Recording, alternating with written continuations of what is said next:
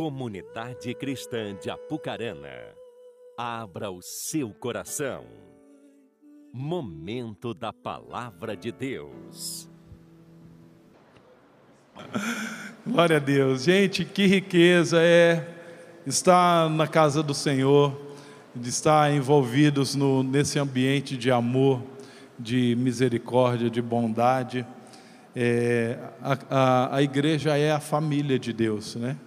E por isso que é tão importante a gente dedicar esse tempo ah, estudando, e não só estudando, colocando em prática. Eu quero desafiar você a uma coisa: tudo aquilo que vocês têm ouvido da palavra do Senhor durante esse mês, coloca em prática em sua vida. Não seja simplesmente ouvinte, mas coloque em prática, reúna sua família, pense, olha, de que maneira a gente pode colocar em prática aquilo que a gente ouviu. Quais são as áreas que a nossa família não está alinhada? E às vezes, gente, mexer é difícil, mas vale a pena, porque vocês vão colher o resultado de aplicar todos os princípios da palavra do Senhor na sua casa, na sua família, porque a sua família é uma bênção, amém? Fala isso para a pessoa que está do salão, fala, a minha família, fala com gosto, a minha família é uma bênção. Às vezes a gente fala isso, às vezes a gente fala isso, fala assim, mas a minha família não é perfeita. Não existe família perfeita. Não existe família onde não hajam falhas. Toda família vai ter alguma dificuldade, alguma falha, mas ela é uma bênção porque é um projeto que Deus deu. Deus uniu você, marido e mulher, e deu filhos para que vocês possam refletir a glória do Senhor. Eu queria falar um pouco sobre isso. Ah, eu creio que o propósito de Deus em fazer com que nossas famílias sejam uma bênção não é simplesmente para falar assim, ah, a minha família é uma benção, eu quero curtir. É, é, importante tudo isso, mas eu creio que há um propósito para a sua família. Deus quer fazer a sua família ser um referencial, ser uma bênção para outras pessoas, para outras famílias, ser ser um instrumento de transformação da sociedade. Talvez você não sabe, você não perceba, não entenda plenamente, mas a sua família, ela é muito importante e estratégica para o propósito que Deus tem para essa geração. Especialmente nos dias de hoje, nós é, precisamos de referências. Há muitas pessoas, há jovens, há crianças, há casais que necessitam de referência para a família. Eu me lembro que uma vez eu estava eu, eu conversando com uma amiga minha, é, a gente se conheceu quando trabalhamos junto, e ela foi para um outro país e a vida dela foi transformada porque ela foi para uma igreja onde a família era importante. E quando ela olhou para um, alguns casais, ela falou assim: puxa vida, eu não achava que isso existia. Eu quero isso, eu quero isso para minha família, eu quero isso para minha vida. Ela se converteu e hoje ela é uma pessoa que está servindo a Deus porque ela viu em uma família referência. Eu quero declarar que a sua família vai ser referência para muita gente. As pessoas vão olhar para você e falar: Eu quero ter uma família como aquela, eu quero ser um marido como esse homem, eu quero ser uma esposa como essa, essa mulher, eu quero ser um filho como esses filhos são. Sabe, gente, nós precisamos de referências. E eu queria falar um pouquinho sobre, sobre esse contexto, sobre a importância de nós brilharmos a luz de Cristo ah, na nossa, através da nossa família e sermos instrumentos para transformar a nossa geração. Eu quero falar um pouco especificamente mais no aspecto do, do cuidado com o órfão e vulnerável. Nós temos um chamado como igreja, nós temos um chamado como pessoas para sermos referência para essas crianças, para esses jovens, para esses adolescentes e sermos uma referência e transformação da nossa sociedade. Eu quero usar a história de Esther para que nós possamos entender é, a importância que nós temos e o propósito que Deus tem para a vida de cada um de nós. Ah, eu quero que nós abramos as, as nossas Bíblias em Esther 4,14. É, esse livro é um livro muito, muito importante, peculiar, porque ele conta uma história, uma história de transformação, de resgate, de um povo que estava sendo ah, ameaçado de morte, de extinção, mas por conta da sensibilidade de Esté e de Mordecai para o tempo que eles estavam vivendo, essa, esse decreto de morte ele foi, ele foi revertido. E nós vamos falar um pouquinho mais sobre isso, mas eu queria que em primeiro lugar nós lêssemos esse texto, Esther 4,14, onde Mordecai ele, ele desafia Esther dessa forma. Ele disse assim para ela: Se ficar calada num momento como esse, alívio e livramento virão da outra parte para os judeus, mas você e os seus parentes morrerão. Quem sabe não foi justamente por uma ocasião como esta que você chegou à posição de rainha. Eu acredito que grande parte de nós aqui conheçamos a história de Esther, mas eu quero fazer aqui um rápido resumo para que você possa se contextualizar e entender o que, que aconteceu aqui, porque é interessante, porque ah, Mordecai ele fala o seguinte: olha, se você se omitir, você e os seus parentes morrerão. Então ele está falando a respeito de família, ele está falando a respeito de posicionamento dela, que poderia ser um instrumento para a transformação não só da vida de outras pessoas, mas também dela mesma e da sua família. Veja bem, o que, que acontece? Ah, nessa época, o povo de Israel estava debaixo do domínio do, do Império da Pérsia.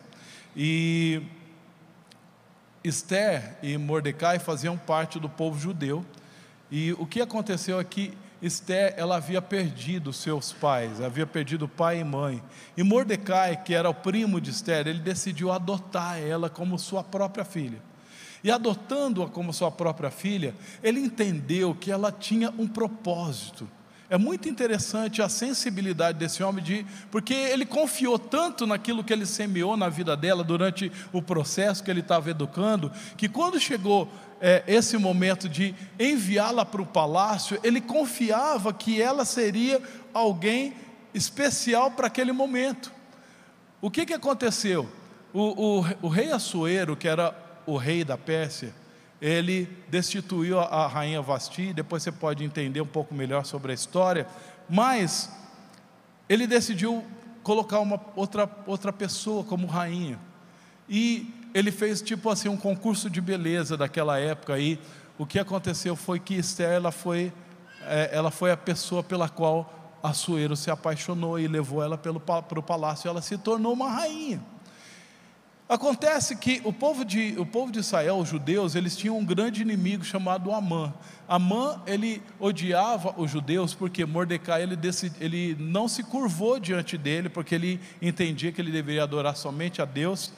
E por conta disso, Amã falou assim: Eu não quero matar só Mordecai, eu quero matar todo o povo judeu, eu quero me vingar.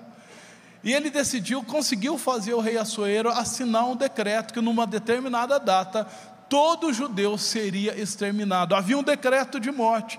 Quando Mordecai ficou sabendo disso, ele foi até Esther, que agora ela era rainha. E ela estava onde? Ela estava num palácio, ela estava num lugar confortável. Ela tinha alguém que estava servindo ela o tempo todo. E ele traz um desafio para ela, fala assim: Esther, sabe o que aconteceu? Há um decreto de morte contra o nosso povo. E você precisa fazer alguma coisa. E foi por isso que ele disse a ela: se você ficar calada num momento como esse, Deus ele vai trazer alívio e livramento de outra parte para os judeus, mas você e os seus parentes morrerão. Quem sabe não foi justamente para essa hora que você foi elevada à condição de rainha. E eu, eu queria falar um pouquinho sobre isso, sabe? Ela poderia ter ficado paralisada pelo medo, poderia ter sido paralisada pela. Mas ela entendeu que aquela era a hora que ela precisava se manifestar. Aquela era a hora que ela precisava se, se preocupar mais com o seu povo do que consigo mesma. E ela tomou uma decisão, ela falou assim para Mordecai, ela falou assim, olha, eu quero, vamos fazer o seguinte, mobiliza todo o povo para três dias de oração e jejum. E depois desses três dias eu vou entrar na presença do rei. E você sabe que não é qualquer pessoa, nem eu mesmo posso entrar na presença do rei sem ser chamada. E se ele não estender o cetro na minha direção, eu, eu tenho que morrer. Eu vou ser morta. Mas não importa, se eu morrer, se eu perecer, pereci. E ela entrou, e o rei estendeu o cetro em direção a ela, falou assim: Olha, o que, que você quer?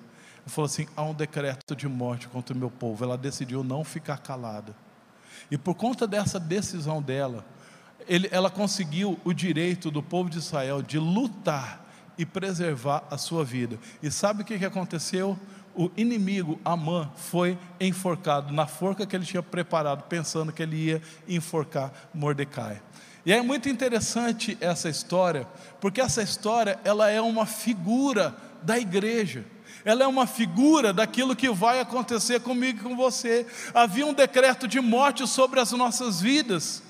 Nós estávamos condenados ao pecado, mas sabe de uma coisa, amados? É, a, a, a, o, o, o, rei Assuero é a figura do, do, do, do, do rei, né, de Deus. Então a gente vê aqui a figura de Deus, alguém que estava condenado a ser, estar longe de Deus, mas a gente vê ali Mordecai como a figura do Espírito Santo, que mobiliza, que gera e que através de Esther faz com que a, a igreja seja habilitada a entrar na presença do Rei. Hoje eu e você nós somos salvos por causa do sangue de Jesus que foi derramado ali na cruz, sabe? Havia um decreto de morte, mas nós fomos libertos, nós fomos livres e hoje nós temos esse livre acesso ao Senhor. Mas a gente vê aqui também essa, essa figura. É, é interessante que no livro de Esther a gente não vê nenhuma vez a palavra Deus, mas é um livro que revela Deus e revela o projeto de Deus, sabe? O que, que a gente vai ver? Os nossos inimigos sendo julgados e vencidos, e a igreja ocupando um lugar de honra, um lugar de, de privilégio junto ao Rei, junto ao Senhor. Um dia o Senhor Jesus vai voltar e nós vamos nos unir a Ele, amém?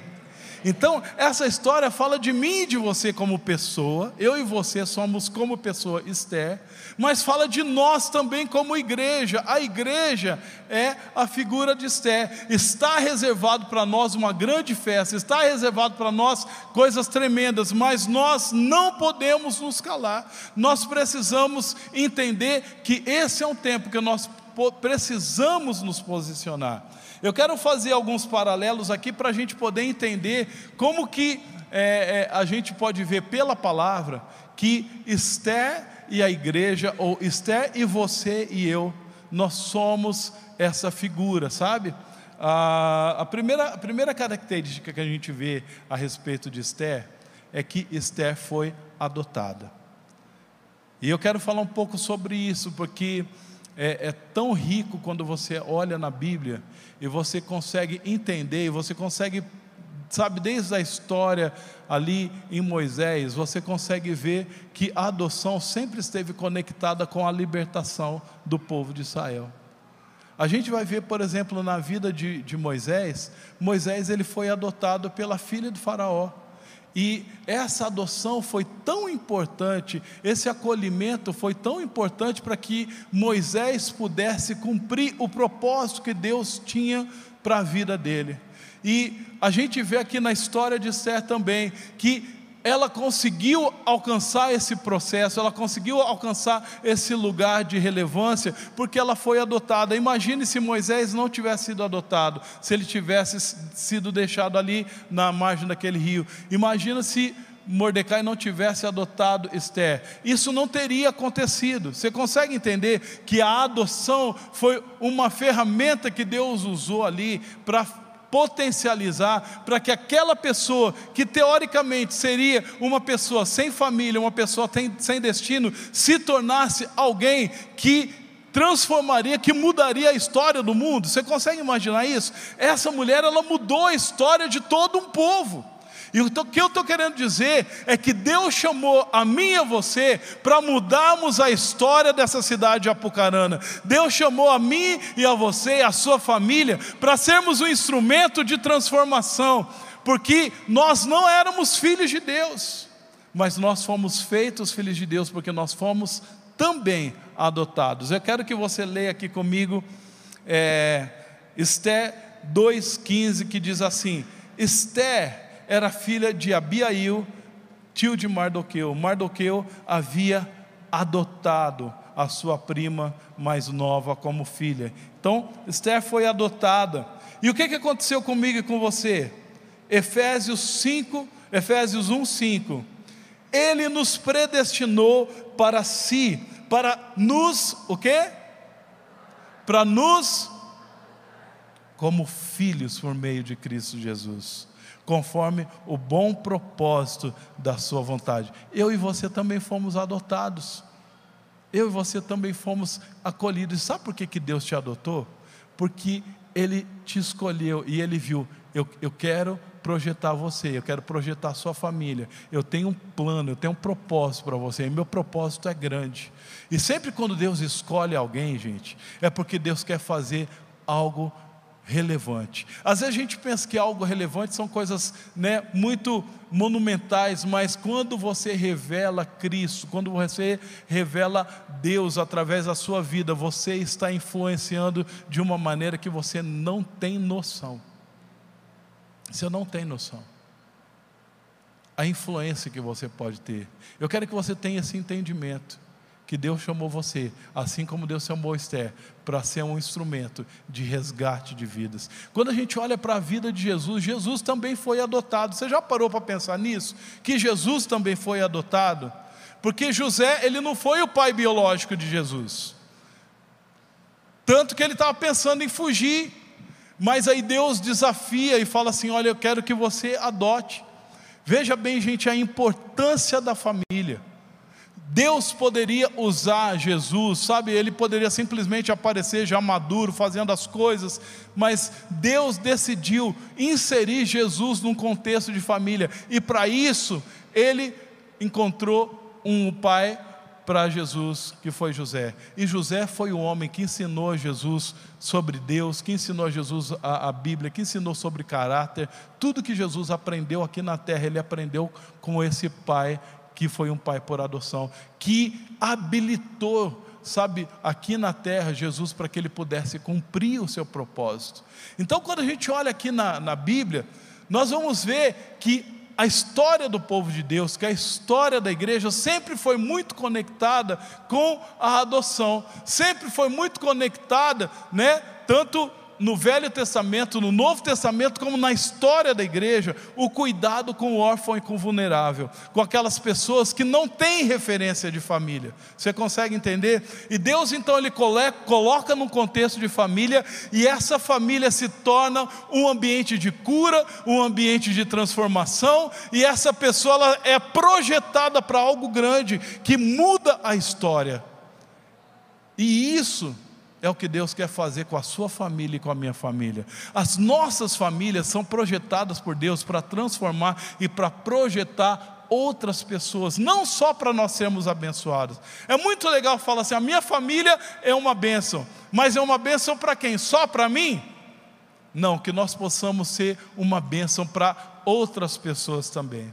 Amém?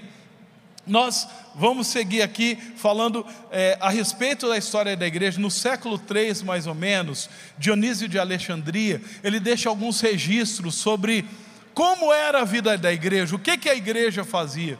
E no começo da igreja, né, ali no século III, estavam debaixo ainda do governo, do, do domínio do Império Romano, a igreja ela não tinha, ela não tinha força é, política, ela era pequena, ela não era tão expressiva, e mesmo assim, eles conseguiram transformar a cultura do Império Romano. Porque a cultura do Império Romano era uma cultura de infanticídio, de assassinato de crianças. As crianças que não eram desejadas, ele, era comum para eles. Eles pegavam e deixavam na rua para essa criança morrer. Então, por exemplo, se um casal queria um menino, nasceu uma menina, não, isso aqui eu não quero, eu não quero essa menina porque naquela época, muitas vezes eles desconsideravam, não consideravam a, a, a, a mulher. E às vezes eles pegavam simplesmente jogavam na rua. E os bebês ficavam na rua para morrer. As pessoas passavam, viam um bebê ali agonizando, não faziam nada. Sabe por quê? Elas estavam acostumadas a ver uma criança morrer, porque aquela criança nasceu por, por talvez com defeito físico, nasceu doente, então aquele, aquela família não queria gastar dinheiro, não queria, ela pegava e colocava na rua. É algo assim muito cruel fazia parte do, do dia a dia das pessoas daquela época. E aí a igreja decidiu não se calar. Falou: nós não vamos deixar isso acontecer, porque naquela época era muito forte o entendimento de que cada pessoa foi criada à imagem de Deus. Sabe o que, que os cristãos começaram a fazer?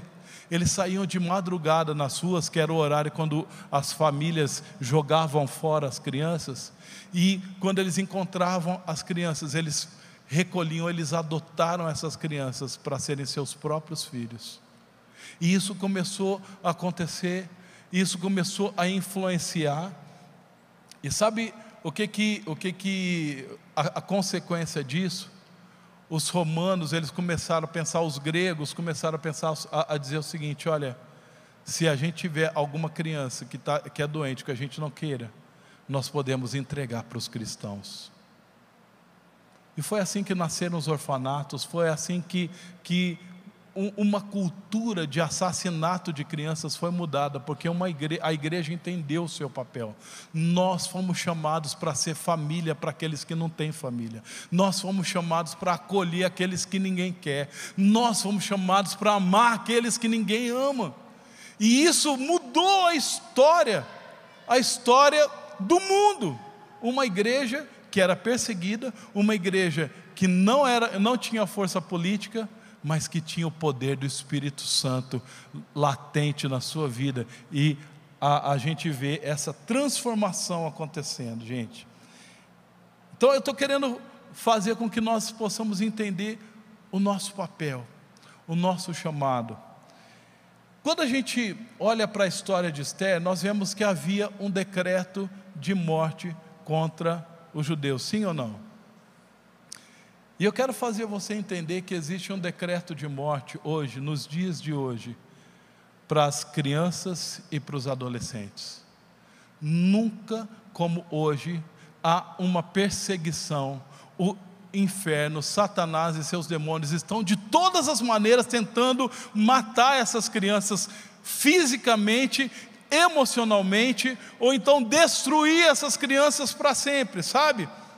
E eu tenho aqui alguma, algumas estatísticas que eu queria compartilhar com vocês, para que a gente possa entender o que, que nós estamos vivendo hoje, nos dias de hoje a, a, a, ameaça que o inferno ele está realizando nos dias de hoje. Eu quero, a primeira coisa que eu quero falar é sobre a ideologia de gênero. Eles estão tentando empurrar a goela abaixo, inclusive das crianças nas escolas, sabe, é, a ideologia de gênero e tentando usar, inclusive, de pornografia para fazer com que as crianças elas achem isso normal.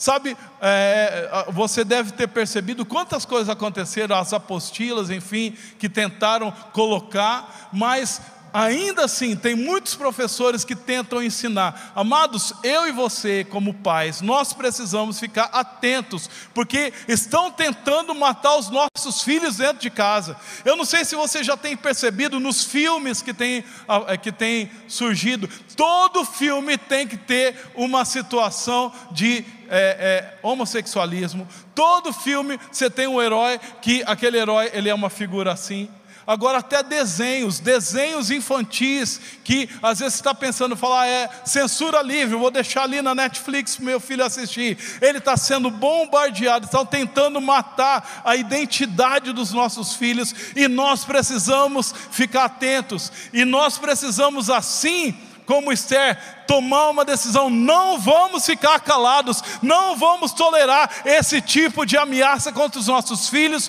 contra a nossa casa. Nós precisamos nos posicionar, não podemos ficar passivos, gente, porque se ficarmos passivos, a nossa família vai ser atingida. Se nós não fizermos nada, sabe o que vai acontecer? Os nossos filhos vão ser alvos dos nossos inimigos para que eles sejam mortos. Eu queria falar de algo que eu não falei aqui no, no culto da manhã. Uma das coisas que a gente entendeu é que nós precisávamos equipar os nossos pais Lá, os professores, por exemplo, para identificar abuso, para identificar é, situações, por exemplo, na escola, onde, por exemplo, escola pública, você não tem, às vezes, tanta, tanto tanto domínio, né, como uma, uma, escola particular onde você vai lá e você briga tal. Às vezes numa escola, numa escola, numa escola pública as coisas acontecem sem você saber. Lá em Ribeirão Preto uma vez pegaram as crianças e tentaram levar para uma exposição de arte. Sabe o que, que tinha lá? Pornografia. Pornografia. E às vezes os pais não estão não tão sabendo. Falam, ah, vai lá no museu para ver. Um... Ah, que legal, que coisa boa. Aí, amados, Sabe o que nós precisamos fazer? Preparar os pais. Tem um, um, procurador da República Cristã chamado Guilherme Shelby.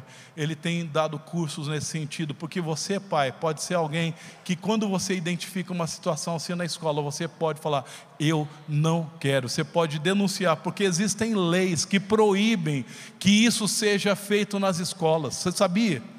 Existem leis e se você é munido de informação, você vai lá, não fique calado quando você está sabendo de uma situação como essa, numa escola ou qualquer outro ambiente, entendeu? Mas, sabe, amados, a, a, a, guerra contra as crianças e adolescentes é terrível. Eu quero que você entenda que, ah, pela violência, 32 adolescentes são assassinados por dia no Brasil. Por dia, 32 adolescentes são assassinados. É muita gente que está morrendo. Pornografia infantil. O Brasil é o maior consumidor de pornografia infantil do mundo. E aqui também se produz muitos filmes de abuso de crianças. Crianças de dois meses são filmadas ao vivo na Dark Web. E as pessoas pagam cerca de 5 mil reais, 50 mil reais, para ver estupro de crianças de dois meses. Isso está acontecendo aqui no Brasil, gente. E nós não podemos ficar calados. Nós não podemos, sabe, nos omitir. Sabe, eu vi, eu vi uma reportagem que mãe, ela estava oferecendo as suas duas filhas para a prostituição, uma menina de sete anos e outra de dez anos. E sabe, ó, muito, muito disso acontecendo aqui no Brasil. E nós não podemos nos calar. Porque imagina, gente, essa criança de sete anos, de cinco anos, de dois anos, que estão sendo abusadas e que estão, sabe, gritando, pedindo socorro, mas não tem ninguém que ajude essas crianças, porque elas não têm força física para lutar contra um agressor, elas não têm voz, porque às vezes eu já, eu já ouvi, por exemplo, de meninas que foram abusadas, falou assim: eu cheguei, eu contei para minha mãe que o padrasto estava abusando, sabe o que minha mãe fez? Falou, ah, você está inventando isso. Gente, como que uma criança de três anos, cinco anos vai inventar uma situação como essa? Como que ela vai saber sobre isso? A mãe se omite, o pai às vezes se omite. Eu conheci uma família em que os três meninos foram abusados sexualmente pelos vizinhos. E isso aconteceu porque o pai era omisso, o pai, o pai não, não cuidava, não estava presente da, da, na, na vida desses meninos. E quando falava alguma coisa, ah, desconsiderava. Amados, nós, nós precisamos estar atentos. Existe um número chamado o Disque 100, você disca 100, você pode fazer uma denúncia. Se você tem suspeita de que alguma criança está sendo abusada, de que alguma criança está sendo maltratada, você pode fazer uma denúncia anônima. E nós precisamos fazer, porque se nós nos calarmos, essas crianças, sabe, feridas que estão sendo é, elas, elas vão se tornar pessoas revoltadas e essa revolta pode chegar dentro da nossa casa. Como você está entendendo o que eu estou falando? É muito sério. Hoje nós temos uma geração, uma multidão de cerca de 50 mil órfãos nos abrigos. São pessoas que é, são pessoas que estão hoje afastadas do convívio da sua família, porque os pais são uma ameaça. Os pais, os cuidadores, são uma ameaça. Eu estou falando sobre essas coisas, e falo assim, puxa vida, né, coisa terrível tal, mas está muito distante de mim. Eu quero apresentar para vocês algumas reportagens sobre Apucarana, o que está acontecendo aqui em Apucarana. E todas essas reportagens eu coloquei são desse ano, gente, não é de, não é de muito tempo atrás. Todas essas são, a, a, a maioria delas aconteceram é, é, nesse, primeiro, nesse primeiro semestre. Nós temos aqui homem que abusou por sete anos da enteada é condenado em Apucarana. Sete anos essa criança estava sendo abusada pelo, pelo enteado. Pode colocar aqui. Vontade, essa situação aqui, né, a, a, a, pessoa falou, vontade de fazer justiça com as próprias mãos. Eu acredito que vocês tenham ouvido falar, uma criança de dois anos estava sendo espancada dentro de uma escola. Estava, estava apanhando dentro de uma escola. Próximo. Violência contra a criança leva pessoas à, à, à rua em Apucarana. As pessoas estão começando, sabe, estão ficando inconformadas com o que está acontecendo aqui. E nós, como igreja, nós vamos ficar calados, talvez é para um momento como esse que Deus nos chamou para ser igreja. Eu estou aqui, sabe, fazendo papel de Mardoqueu, eu falo assim: olha, se você ficar calado, se você não, não se mexer, sabe o que vai acontecer? Vai ter reflexo sobre a sua família, sobre a sua casa. Nós precisamos fazer alguma coisa, não podemos nos calar, não podemos ficar assim olhando e falar: ah, mas isso, que mundo triste, que coisa terrível, mas a gente continua a nossa vida tranquila aqui na igreja, afinal de contas, a gente está aqui aqui, a nossa família é uma bênção, mas o que está acontecendo com essas famílias? O que está acontecendo com essas crianças? Quem vai ouvir a voz dessas crianças? Estão pedindo socorro, crianças estão sendo agredidas. Sabe, eu vi de um, um, um, duas mulheres que estavam, é, é, é que, que moravam juntas, e uma delas tinha uma filha, e elas sabe o que elas faziam com uma menina, uma menina de sete anos, elas jogavam de uma ladeira de três metros de altura e, e, e, essa menina quebrou os ossos. Final, essa moça, essa menina de tanto apanhar, muito tempo apanhando, ela morreu, gente. Ela morreu da violência. E isso tem que causar no nosso coração uma, uma, uma uma angústia, uma decisão, fala assim: nós não podemos nos calar. A última reportagem que eu quero colocar aqui, a cada semana, pelo menos dois casos de violência são registrados aqui em Apucarana contra crianças. É muita gente que está sendo sofrendo aqui, às vezes do lado da nossa casa, às vezes alguém da nossa própria família, e nós não podemos nos calar. Nós não podemos ficar, amados, conformados, nós precisamos deixar o Espírito Santo mexer conosco.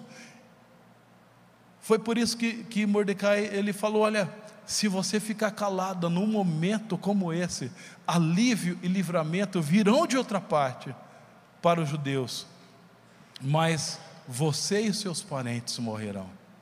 Quem sabe não foi justamente para uma ocasião como essa que você chegou à posição de rainha. Eu estou aqui para ser a voz do Espírito Santo para cada um de nós aqui, inclusive falando para mim. Não podemos ficar calados. Quando a gente olha para a história do povo de Israel, o povo de Israel, ele foi muitas vezes, sabe, severamente é, criticado por Deus, porque não cuidaram dos órfãos, porque não cumpriram seu papel de olhar para aquele que é vulnerável, porque as famílias não se tornaram referência para aqueles que precisavam de um, de um, de um socorro. Vocês entendem isso? Sabe, quando a gente vê ali Isaías 1, Isaías 1 é, é, é, é tão difícil, eu não sei quanto a você, mas quando a gente lê Isaías 1, eu fico assim um pouco incomodado, porque assim, Deus está confrontando de uma forma tão severa, Deus fala assim: olha, eu, eu, quando vocês levantam as mãos, eu viro o rosto. Quando vocês oferecem sacrifícios, eu não recebo esse sacrifício, sabe por quê? Porque eu vejo sangue nas suas mãos. E aí, Deus vai falando uma série de coisas a respeito da, da atitude, atitude pecaminosa, e ele sintetiza aqui no, no versículo 17 aquilo que estava sendo a falha do povo de Israel. Em Isaías 1,16 ele fala assim: aprendam a fazer o bem e busquem a justiça. Amados, é papel da igreja buscar a justiça, manifestar a justiça do reino aqui na terra ajudem os oprimidos, defendam a causa dos órfãos, lutem pelo direito das viúvas. Você vê aqui a mesma característica do povo de Israel ali no tempo de Esther. Nós precisamos ser pessoas que vão lutar. Deus trouxe livramento nos tempos de Esther, mas o livramento veio por uma decisão de se posicionar contra o inimigo, de lutar, de não aceitar, e nós precisamos lutar pelos órfãos, precisamos lutar pelos oprimidos, precisamos, como igreja, ocupar esse papel. Tiago 1,26 diz assim: a religião pura e verdadeira aos olhos de Deus, Pai, é essa: cuidar dos órfãos e das viúvas em suas dificuldades, e não se deixar corromper pelo mundo. Olha que sério, a religião verdadeira é cuidar dos órfãos, é cuidar daqueles que não têm família. A sua família tem um papel fundamental na nossa geração, na nossa sociedade. Quer ser referência, quer ser apoio para aqueles que não têm família. Então, tudo aquilo, sabe, amado, você tem recebido nesses dias, precisa ser derramado na vida de outras pessoas. Você consegue entender isso? Porque isso é a verdadeira religião. A verdadeira religião, quando a gente tem esse olhar Sabe, essa expressão cuidar do órfão, é, no grego é episkeptomai, episkeptomai, que significa cuidar, preocupar-se, examinar com os olhos, a fim de ver como está, visitar e ver alguém, tomar consideração a fim de ajudar. É isso que Deus espera de mim e de você, como pessoas e como igreja. Quando eu falo como igreja, às vezes a pessoa fala assim: bom, é a igreja tem que fazer, mas eu e você nós somos a igreja. Então nós precisamos ter esse, esse sentimento que Esther teve: falou, isso daqui é comigo, essa é a minha hora, esse é o momento. A minha família precisa se levantar nesse sentido, sabe? Para fazer o quê? Para cuidar. Essa expressão cuidar é, ela é exemplificada na parábola do samaritano. O levita, o sacerdote passaram de largo, mas o, o, o samaritano, sabe o que ele fez? Ele se envolveu, ele se preocupou. Ele foi ali, ele usou os recursos dele, colocou aquele homem ferido no seu animal, levou até uma hospedaria, pagou a hospedagem para ele, depois voltou para ver como que estava. Isso significa cuidar desse texto que fala a respeito da religião verdadeira e sem mácula. Sabe, gente? Jesus ele fez uma pergunta: qual desses três usou de misericórdia? Vá e faça o mesmo. É isso que Jesus espera. E às vezes a gente fica assim, mas o que, que eu vou fazer? Tudo bem, pastor, você falou aqui, estou desafiado, eu entendi, mas sabe, tudo que você apresentou é muito grande, e quem sou eu para fazer diferença em relação àquilo que está acontecendo na minha cidade ou no Brasil, enfim, de que forma eu posso fazer alguma coisa? Sabe, às vezes a gente ouve essas coisas, a gente se sente pequeno, a gente se sente incapaz, impotente, e Talvez, apesar de Esther ser rainha, naquela época ela é, a mulher ela não tinha uma voz ativa, tanto que ela falou assim: olha, se eu for entrar na presença do rei e se ele não me chamar, ele vai me matar. Eu não tenho essa autonomia para fazer alguma coisa, mas ela entendeu: eu não posso ficar calado, eu preciso fazer alguma coisa. E quando ela se entendeu a urgência, ela pediu uma coisa a Mordecai. Você lembra o que foi que ela pediu? Que que Esther pediu? O quê? Ela falou assim: Eu quero que vocês jejuem e orem. Jejuem e orem. Eu quero compartilhar com vocês uma parábola, a parábola do rio, para a gente entender um pouquinho aquilo que a gente pode fazer. Nem todo mundo foi chamado para adotar, mas todo mundo foi chamado para se envolver na causa do órfão e do vulnerável. Todos nós podemos fazer alguma coisa. E essa parábola do rio faz a gente entender um pouco sobre isso. Havia um rio, e três amigos estavam ali à beira desse rio, caminhando, quando de repente um deles viu um bebê, sabe, ali se afogando, e aí ele pulou naquele rio, ele decidiu salvar, ele conseguiu agarrar aquele bebê, e ele estava ali, ah, consegui salvar, e ele estava tentando voltar para a margem, segurando um braço um bebê. Aí quando ele vê um outro bebê, ele pega o outro bebê, e ele vai tentando chegar à margem, e ele vê um outro bebê passando, e ele chama os amigos, e ele fala: Oh, olha aí, gente, tem um monte de crianças. E ele começa a ver as crianças passando pelo rio, os bebês passando pelo rio. Ele falou: Eu preciso de ajuda, pula aqui, pula aqui e ajuda. Só que um dos amigos, sabe o que, ele fez? Ao invés de pular no rio, ele subiu ali para a cabeceira daquele rio. E o outro, ao invés de subir para a cabeceira e ao invés de pular, ele decidiu correr para o lado oposto. Ele falou: O que vocês estão fazendo? As crianças estão morrendo, vem aqui. E aí o que estava indo para a cabeceira falou: por que você está indo para lá? Eu falei assim: eu quero saber o que está acontecendo, por que, que as crianças estão caindo ali no rio? Porque se eu impedir as crianças de caírem no rio, as crianças não vão se afogar. Ele entendeu: não, está certo, vai lá, vai lá, vai lá. E aí ele chegou para o outro e falou: Mas você, por que, que você está indo ali para o final? Eu falei assim: Porque aqui tem uma cachoeira e você não conseguiu pegar algumas dessas crianças. Eu vou fazer uma barreira, eu vou dar um jeito de impedir as crianças de caírem da cachoeira para baixo. Falou: não, beleza. Pergunta: qual dos três fez a coisa certa? Aquele que pulou no rio, aquele que foi lá na cabeceira para ver o que estava acontecendo, ou aquele que foi lá impedir que aqueles que não conseguiram passar que, que, que, aquele não, que aquelas crianças que não conseguiram ser pegas caíssem na cachoeira. Quem acha que foi o número 3 aqui, que, que foi lá tentar impedir de cair na cachoeira? Levanta a mão. Tem uma pessoa ali. Quem acha que foi o cara que pulou no rio? Esse cara tomou a decisão correta. O pessoal está com medo de tomar.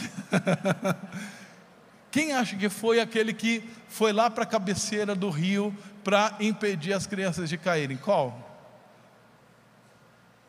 Quem não acha nada?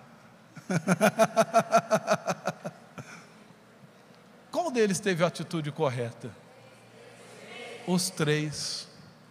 Porque nós tínhamos, apesar de ter um problema, mas nós tínhamos três áreas de atuação e cada um atuou, cada um teve um discernimento e entendeu que podia fazer alguma coisa na área que ele sabia fazer bem. Você, você consegue entender isso?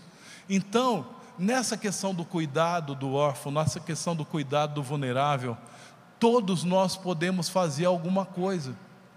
Sabe, aquele que foi ali tentar impedir de cair, são representam aqueles que se colocam na, na brecha em oração e intercessão, que fazem guerra espiritual. Fala, Satanás, aqui não, aqui na minha cidade não. Quantos aqui sabem orar? Todos aqui. Quantos podem orar? Todos aqui. Amados, você não tem noção do poder da oração para quebrar as estratégias e os planos de Satanás. E sabe, eu quero falar uma coisa para você. Talvez seja esse tempo que Deus tem chamado você, como igreja, para orar, para clamar, para falar: Satanás, aqui não, na minha geração não, na minha família não, as crianças da minha geração, você não vai tocar. Nós vamos guardar, nós vamos manter a nossa geração. Amados, como é importante nós que estamos envolvidos nesse, nessa, nessa missão, nesse chamado de trabalhar, de despertar a igreja na causa do cuidado com o órfão, nós temos, sabe, a, a, a, a clareza da importância. Quando a gente começa a mexer com isso, gente, o inferno, o inferno fica endemoniado. Quer ver o diabo endemoniado é quando a gente começa a interceder, quando a gente, sabe, às vezes eu ia fazer live Eu ia fazer é, ministrações de capacitação para os multiplicadores, para os pretendentes. Você não tem noção da guerra que acontecia. Era o computador que dava problema, era a briga dos meninos, é isso, aquilo, tal, tal, tal, tal. E a gente começou a discernir e falar: a gente precisa orar mais nesse sentido. Hoje nós temos uma rede de intercessores no home, justamente por conta disso. E você pode ser um agente, ou você pode ser alguém que fica calado. E se você não abrir a boca, talvez amanhã você vai, ser, vai sentir o reflexo da, da sua ausência, do silêncio. Eu quero desafiar você. Eu acredito que todos nós podemos orar. Sabe o que nós podemos fazer? Nós podemos usar os ministérios da igreja para servir as famílias. As famílias disfuncionais podem ser trabalhadas, treinadas pelas células, pelos ministérios voltados a famílias, porque aí essas crianças não vão ser abandonadas, essas crianças não vão ser abusadas, essas crianças não vão estar vulneráveis. Você consegue entender isso? É tão importante, às vezes você não tem noção, o fato de você ser um líder de célula, o quão importante você está sendo na transformação da sua cidade. Você pode ser alguém que adote, você pode ser alguém que que tem um chamado, sabe como eu falei? Nem todo mundo foi chamado para adotar. Adoção é um chamado. Mas tem, sabe uma das coisas que eu tenho percebido em vários locais que eu, que eu vou ministrar? Em vários locais tem pessoas que falam assim: Puxa, eu tenho o sonho de adotar desde que a gente se casou. Eu tenho, mas sabe o que acontece? As pessoas não sabem como fazer para adotar, não conhecem os processos, não são orientadas, não têm é, capacitação. E é necessário uma capacitação, ainda mais dependendo do tipo de adoção, uma adoção tardia, é necessário ter uma capacitação. E a gente pode fornecer recursos, de repente, a gente tem chamado é, é, é pessoas nas igrejas, fala assim: você tem esse chamado, a gente vai capacitar você para você gerar um grupo de apoio, porque é importante isso. Outra coisa que eu não falei hoje de manhã, que eu acho que é importante falar, às vezes um dos dois tem chamado para adoção. Enquanto o casal não estiver de acordo, não adote. É importante que vocês estejam de acordo. E que se você, já tem filhos biológicos, que eles sejam inseridos no processo, porque eles também vão ter que é, participar dessa decisão. Ok? A adoção é algo que está no coração de Deus e aquela pessoa que adota pode ser um instrumento de Deus para mudar o destino de uma criança, para mudar o destino, para levantar um libertador. Sabe, gente, eu conheci lá na Igreja Batista Central, pastor Luiz de Jesus. Ele ele foi fruto de um estupro. A mãe dele foi abusada quando estava com, 13, com 16 anos de idade. E, e fizeram de tudo para ela abortar aquela criança. Porque o, o, o pai daquela criança era uma pessoa, um figurão. E aquela mulher decidiu manter, não abortar esse, esse, esse bebê. E ela tinha 16 anos, foi para Belo Horizonte, teve esse menino, só que ela morreu. Imagina um menino que foi fruto de um estupro, que foi é, é, perdeu a mãe quando ele tinha 13 anos de idade. Eles, eles moravam numa favela, mas uma família olhou para eles, uma família cristã, e decidiu fazer dele filho. Sabe quem ele é hoje? Hoje ele é um pastor ali na Igreja Batista Central. Ele é um pastor. O que seria desse homem se ele não fosse adotado? Ele fala assim: Sabe, Carlinhos, uma das coisas que aconteceu foi tão impactante comigo, que quando o meu pai morreu, e que foram dividir a herança, eles dividiram a herança comigo também, porque eles me consideraram como um filho legítimo. Porque o fato de uma pessoa ser adotada não faz dela um filho de segunda categoria. Ele é um filho legítimo. A adoção é apenas a forma como essa criança, como esse adolescente chega numa família. E essa pessoa pode se tornar um instrumento poderoso de Deus. Eu conheço um pastor que adotou e ele tem vários filhos biológicos, mas hoje, na velhice dele, sabe quem cuida dele? Quem cuida dele é o filho que ele adotou. Nós precisamos olhar com essa atenção. Pastor, mas eu não tenho um chamado para adoção. Tudo bem. Talvez você não tenha um chamado para pular no rio. Mas sabe, teve, lembra daquele cara que ele foi lá na ponta, ele falou assim: "Olha, tem gente que você não conseguiu segurar. Sabe, nos abrigos existem cerca de 50 mil crianças, apenas três estão disponíveis para adoção. Mas essas crianças elas não têm referência de família.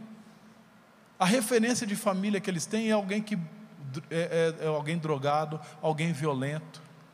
Eu não sei se você sabe, amados, mas nós podemos, por exemplo, ser padrinhos afetivos. Você não vai adotar aquela criança, mas você vai ali naquele abrigo, você visita aquela criança e você pode ser uma referência de família para aquela criança. E aquela criança então ela tem alguém que ela olha e fala assim: um dia eu quero ter uma família igual à sua. Você consegue entender isso? A gente dá referência. A nossa família se torna referência. Tem um casal lá de Ribeirão Preto que eles decidiram ser família acolhedora. E eles, eles acolhem duas gêmeas. Então, frequentemente, eles estão, às vezes, com elas, elas eles podem levar para casa se eles quiserem, passar o final de semana. E em pouco tempo, em menos de um mês, chegaram para eles e chegaram para eles e perguntaram assim: o que, que vocês fizeram com essas meninas? Falou, por quê? Porque essas meninas são outras pessoas elas viviam brigando, elas viviam falando palavrão, mas hoje elas mudaram. Referência de família. Você consegue entender que às vezes uma visita ali no abrigo você transforma a eternidade de uma pessoa? Eu estava vendo um relato de uma pessoa, de uma moça, fala assim: olha, eu conheci a Jesus Cristo num abrigo, através de famílias que iam lá me visitar. E hoje, ela fala, ela fala o seguinte: hoje eu sou adulta, eu sirvo ao Senhor, eu estou firme na igreja, eu tenho algumas marcas ainda do abandono, mas eu tenho esperança porque Jesus está curando cada uma delas. Você consegue imaginar o que essa família fez no simples fato de visitar? Deu a oportunidade a alguém que estava marcado para a morte, uma esperança para viver. Existem outras, outros, outras modalidades, por exemplo, família acolhedora. Eu estava conversando, teve um irmão que veio aqui conversar comigo e falou: Pastor do céu, foi muito difícil. Eu tive, eu, eu, eu acolhi um bebê em casa, mas foi assim, foi muito sofrido ter que entregar para a família da adoção. E, e eu, quero, eu quero só esclarecer uma coisa para você. Só para que você possa entender. Eu estava falando para ele, falou assim: não sabe o, quão, o quanto você marcou essa criança. Uma criança que ela tem a oportunidade de ir para uma família acolhedora, família acolhedora é quando eles pegam bebezinhos pequenos e eles colocam na casa de alguém para cuidar por um tempo, até voltar para a família original ou então para essa criança ser adotada. Quando essa criança ela está numa família, inclusive numa família cristã, que nem ele falou assim, eu ungi essa criança, eu abençoei o futuro dela, eu consagrei ela ao Senhor. Eu falei, cara, você não tem noção, você amarrou essa criança no altar. Essa criança teve o futuro dela mudado. Sabe, porque essa criança, se ela vai para um abrigo, se ela fica no abrigo, ela vai ficar num, num, num olhando para o teto num berço, porque eles falam assim: não vão pegar as crianças no colo, porque se pegar, elas vão ficar mal acostumadas. E aí os funcionários não querem pegar as crianças no colo, e elas ficam passando o tempo todo, o dia inteiro. Você consegue imaginar uma criança, um bebezinho, o dia inteiro olhando para o teto? Passando o dia inteiro ali, cheio de cocô, sem ninguém limpar. Sabe o que, que acontece com essa criança? A cada ano que ela passa no abrigo, ela perde quatro meses de desenvolvimento. Eu falei, você não tem noção. Eu falei para esse meu irmão, falando, você não tem noção. Quando você estava olhando no olhinho daquela bebê e estava falando, coisinha linda, quando você estava passando a mão no rosto, no rosto, você estava sendo um instrumento para curar os traumas do abandono dessa criança ali, naquele momento. E você hoje tem a possibilidade de saber que essa criança foi marcada por Deus. É ruim a partida da criança? É.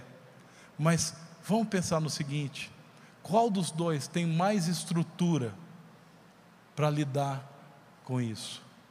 É melhor a criança ficar abandonada? Ou às vezes é melhor a gente sofrer e cuidar dessa criança? O que, é melhor para a criança? Você consegue entender? O que é melhor?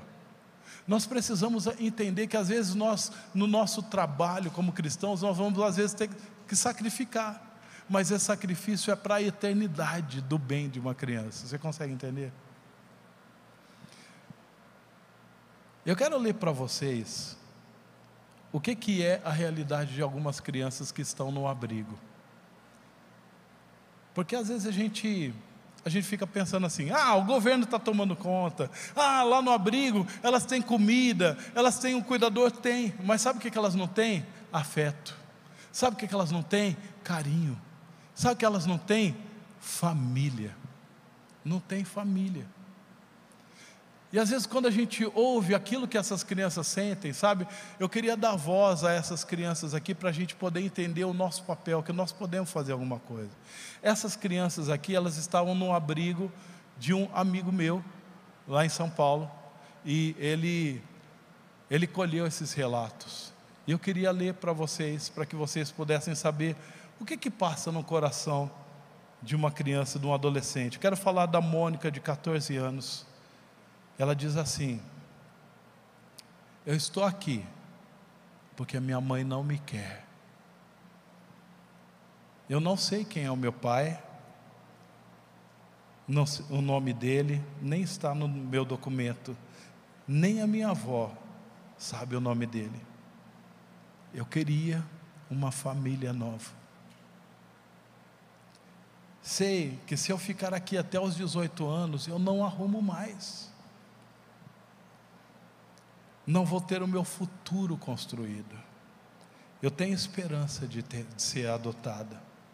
A maioria dos pais quer adotar meninos pequenos de cinco anos para baixo, menininho assim, bebê. Eles vão crescer pensando, é, pensando que são os seus próprios filhos. Aqui no orfanato é ruim, porque às vezes eu fico no canto e eu fico pensando na vida. Me dá vontade de ir embora, mas eu não posso.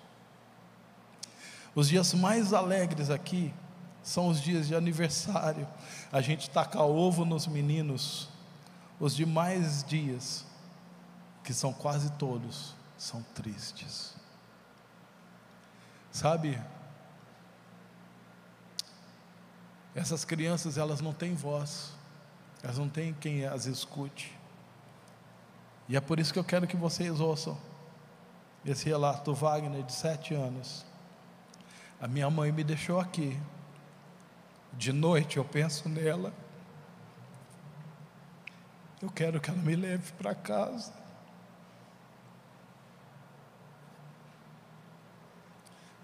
Eu quero ficar pertinho da minha mãe. Antes de eu vir para cá, a gente brincava. Daí eu vim para cá e não deu mais para a gente brincar. Eu nunca mais abracei ela.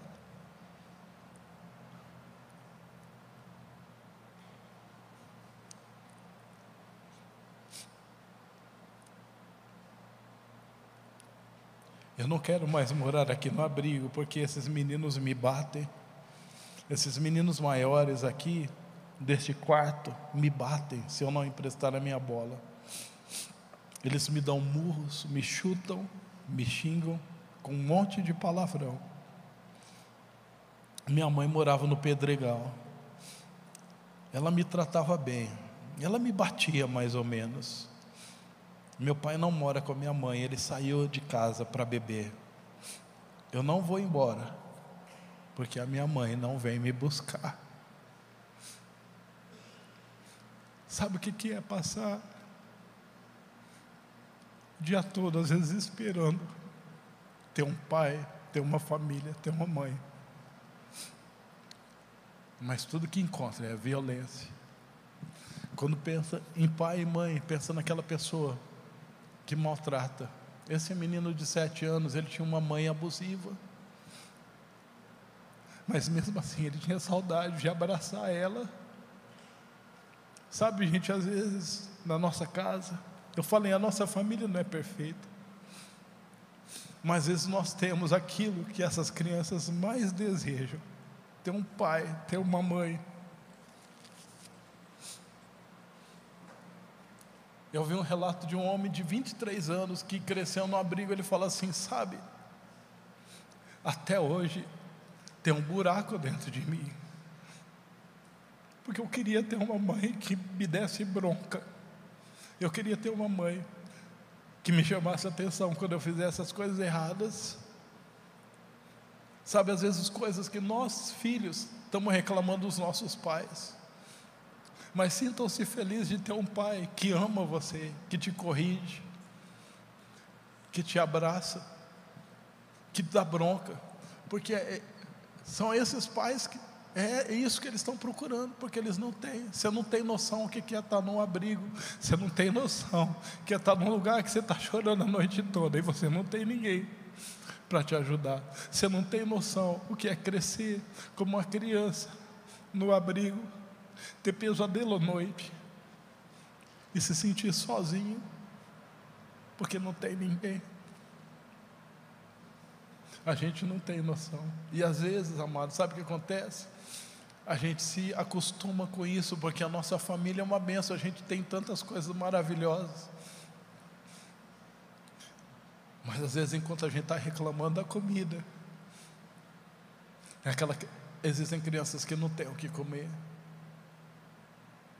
Enquanto às vezes a gente está aqui,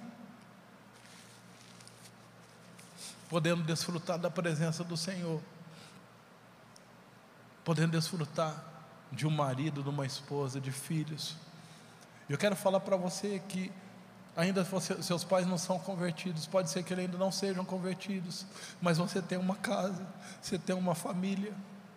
Eles podem não ser perfeitos, mas Deus plantou você ali para ser um instrumento de transformação daquela casa.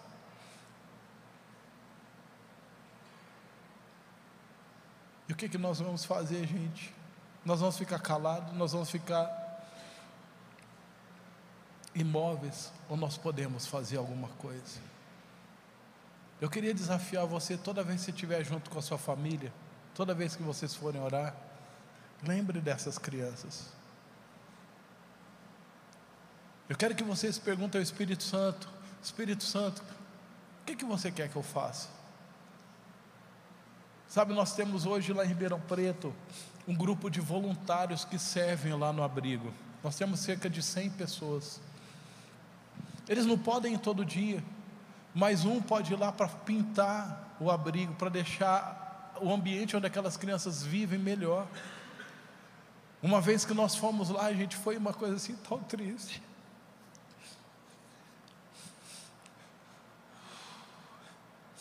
O mato estava nessa altura, e aquelas crianças estavam como bicho ali naquele meio.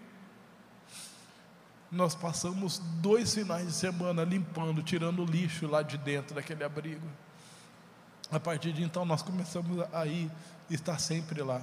Hoje nós temos uma equipe que comemora os aniversários das crianças.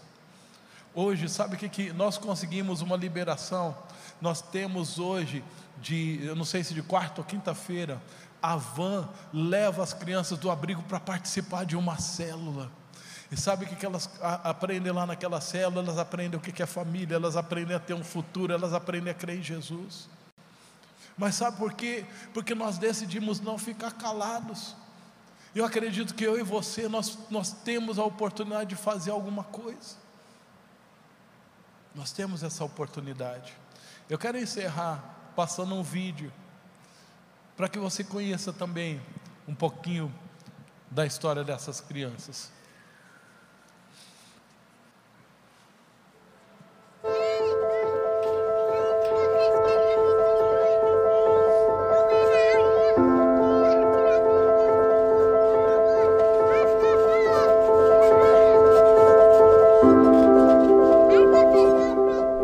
Morava em outro abrigo, e em outro abrigo, e em outro abrigo, e em outro abrigo. e em outra briga. Morava no Sol Nascente. Eu vim pra cá porque o meu sonho batia e me deixava na rua. Porque minha mãe batia em mim e no Luca e no Marco e no Guilherme. Eu tenho quatro, três irmãos, comigo é quatro. Aí um é o Ana Clara, o outro é o Marcos e o outro é o Guilherme. A Agatha foi dotada, ela foi para casa dos pais, o Gabriel também, e o Lucas e o Marcos chegou junto comigo e o Guilherme. Eu ficava na, na frente das pistas dos carros quando eles passavam. Até que o carro bateu na minha perna, aí eu fiquei com aí eu caí no chão. Eu pensava que na rua eu ia ser mais feliz do que perto da minha mãe, do meu pai.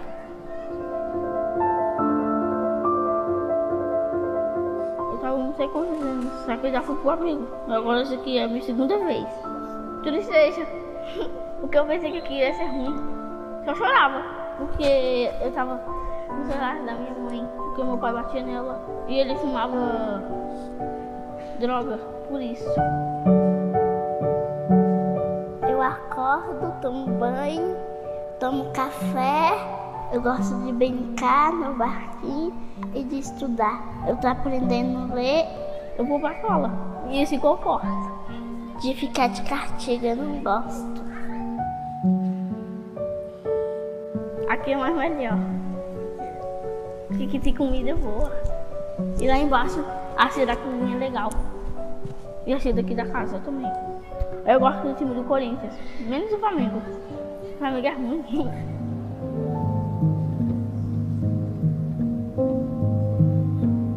Eu desejo ser jogador de futebol. Doutor e médica.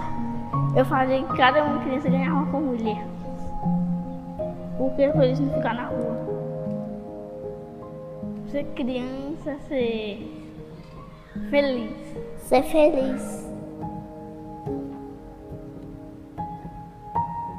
Eu quero ser adotada, que eu quero ganhar os pais novos. Hoje eu quero ganhar uma família.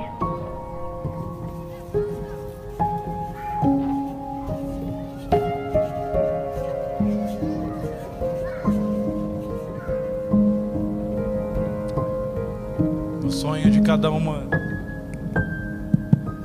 O sonho de cada uma dessas crianças é ter uma família.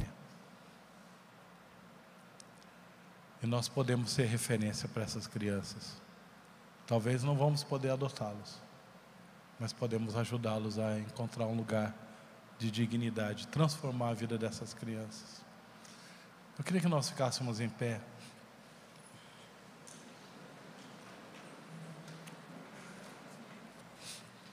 Eu gostaria que nós tivéssemos um momento de oração. Eu quero dois momentos de oração. O primeiro delas, eu queria que nós pudéssemos agradecer a Deus pela nossa família. Porque você tem tudo aquilo que essas crianças sonham e desejam. Eu queria que você se juntasse com sua família e falasse, Deus, muito obrigado pela minha família. Muito obrigado porque eu tenho um lar para voltar. Muito obrigado, Senhor, pelos irmãos que eu tenho. Muito obrigado pelos pais. Você pode agradecer? Fala, Deus, a minha família não é perfeita, mas a minha família é uma bênção. Fala isso, fala isso para Deus. Agradece a Deus. Eu agradeço a Deus que a minha família ela foi formada pela adoção. E foi dessa maneira que eu, que eu pude entrar, sabe, e conhecer. Até então, sabe, a, a minha vida eu ignorava essa realidade. E eu lembro que quando, quando a gente adotou o nosso segundo filho, nós estávamos falando para Deus: Deus, o que, que eu posso fazer? O que, que eu posso fazer? Deus, eu preciso fazer mais. Deus falou assim: desperta a, a minha igreja. Você sozinho você não pode mudar, mas a igreja pode. A igreja do Senhor pode através das nossas famílias. Pai, nós queremos te agradecer pelas nossas famílias. Eu quero te agradecer, meu Deus, que o Senhor nos deu essa oportunidade de te conhecer. E a nossa família, Senhor Jesus, tem esse privilégio de ter a tua presença. E mesmo quando nós temos problemas, quando nós temos dificuldades, nós temos para onde correr, nós podemos correr para a tua presença, para a direção do teu Espírito Santo. Nós somos, Senhor Jesus, orientados. Eu quero te agradecer, Senhor Jesus, porque nada nos tem faltado, o Senhor tem suprido cada uma das nossas necessidades. E eu quero te pedir, Deus, que o Senhor faz com que cada um de nós mantenhamos o nosso coração grato pela família que nós temos. Que, ó Deus, nós possamos desfrutar da alegria, da comunhão, ó Deus, de escolher, Deus, amar ao invés de criticar, ao invés, Senhor Jesus, de apontar o defeito que nós possamos, Senhor, ser instrumentos para manifestar o amor do Senhor, para manifestar a cura do Senhor uns aos outros, Deus, que nós possamos crescer nesse sentido. Pai, ajuda-nos a amar os nossos filhos e guardar os nossos filhos no temor do Senhor, Deus. Que eles nunca, Senhor, tenham que passar por essa experiência, ó Deus, de abandono, de orfandade. Que nós possamos, Senhor, experimentar na nossa casa o amor do Senhor constantemente, Pai. Deus, eu quero te pedir também que o Senhor possa fazer da nossa família um referencial para tantas famílias que não conhecem o Senhor. Pai, a nossa história foi uma história de resgate. Talvez aqui famílias vieram desestruturadas, talvez alguns aqui vieram no contexto de abandono, mas hoje nós encontramos em Ti cura, hoje nós encontramos no Senhor um, uma rocha estável, e a partir desse lugar nós queremos ser uma referência, nós queremos ser um instrumento, Deus, para ajudar a transformar outras famílias, das pessoas que estão ao nosso redor. E as pessoas pessoas que o Senhor colocar no nosso caminho, Pai.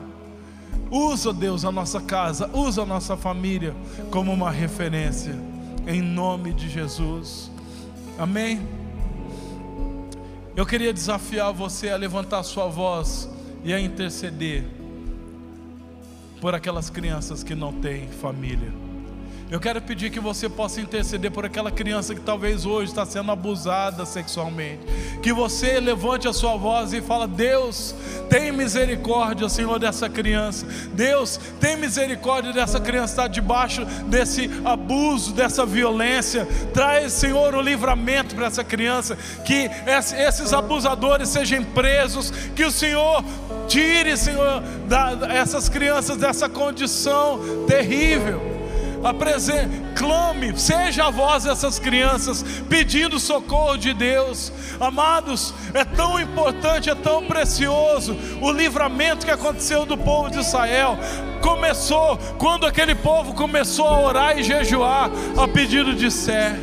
Senhor, nós queremos agora na tua presença como filhos amados, como quem foi adotado e sabe da importância de ter sido resgatado. Nós queremos pedir, Senhor, livra essas crianças, livra, Senhor, esses adolescentes que são debaixo de ameaça, estão debaixo, Senhor, de cadeias. Nós queremos nesse momento ser a voz dessas crianças clamando o teu socorro, clamando a tua libertação. Nós queremos, Deus, pedir, usa, Deus, de alguma maneira as nossas vidas. Nesse instante, nós ordenamos para Satanás e seus demônios tirem as suas mãos sobre essas crianças. Nós proibimos Satanás de tocar nas crianças da nossa geração. Nós entramos, entramos nessa batalha. Entramos nessa guerra agora, na autoridade do nome de Jesus, para declarar: Satanás, solta essas crianças, solta essas vidas, em nome de Jesus, em nome de Jesus, em nome de Jesus, aleluia, Pai. Eu quero te pedir nessa noite, que o Senhor venha despertar o coração de cada um de nós aqui. Eu quero pedir, meu Deus, que o Senhor possa nos levar a ter um compromisso de intercessão, Deus, pelos vulneráveis, pelos órfãos. Que nós possamos, Senhor, nos comprometer a jejuar por essa geração Que o Senhor levante intercessores, que o Senhor levante essas pessoas para um momento como esse.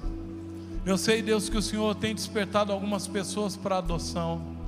Eu quero pedir que o Senhor venha capacitar essas famílias, que o Senhor venha derramar o amor do Senhor, que eles sejam a referência, Deus, para essas crianças e que eles sejam pessoas também curadas, preparadas, habilitadas, Senhor, para entrar, ó Deus, nesse campo de batalha para arrancar essas crianças da orfandade, Deus.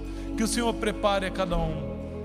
E eu quero te pedir também que o Senhor levante, Deus, pessoas que se disponham a ir lá no abrigo e ser referência de família para essas crianças. Que, ó Deus, se coloquem numa posição para servir essas crianças. Talvez, Senhor, alguns de nós precisamos é, ir até esse lugar, saber onde estão esses abrigos, nos oferecer para servir, Deus. Cada um de nós pode fazer alguma coisa. E eu quero te pedir que o Senhor use as nossas famílias para mudar a realidade da nossa cidade e da nossa nação. Eu quero declarar, Senhor Jesus, que essas notícias que nós lemos aqui, ó Deus, sobre a Pucarana, não mais farão parte, Deus, da nossa cidade, porque a tua igreja não vai se calar, porque nós vamos fazer algo, nós vamos nos mover e nós vamos ver assim como nos tempos de Esther, aquilo que foi motivo de choro se transformou no motivo de alegria. Eu quero profetizar, Senhor, que a transformação que haverá será motivo de muito júbilo, de alegria e de honra e glória ao teu nome. E dessa maneira eu quero abençoar o teu povo no nome de Jesus. Que tenha uma ótima semana, que as suas famílias brilhem a glória do Senhor, que eles sejam cheios do Espírito Santo, que filhos sejam obedientes aos pais, que pais sejam comprometidos com o filho, revelando assim a glória do Senhor. Em nome de Jesus. Amém. Amém. Dê um abraço na pessoa que está do seu lado e fala assim: A minha família é uma bênção.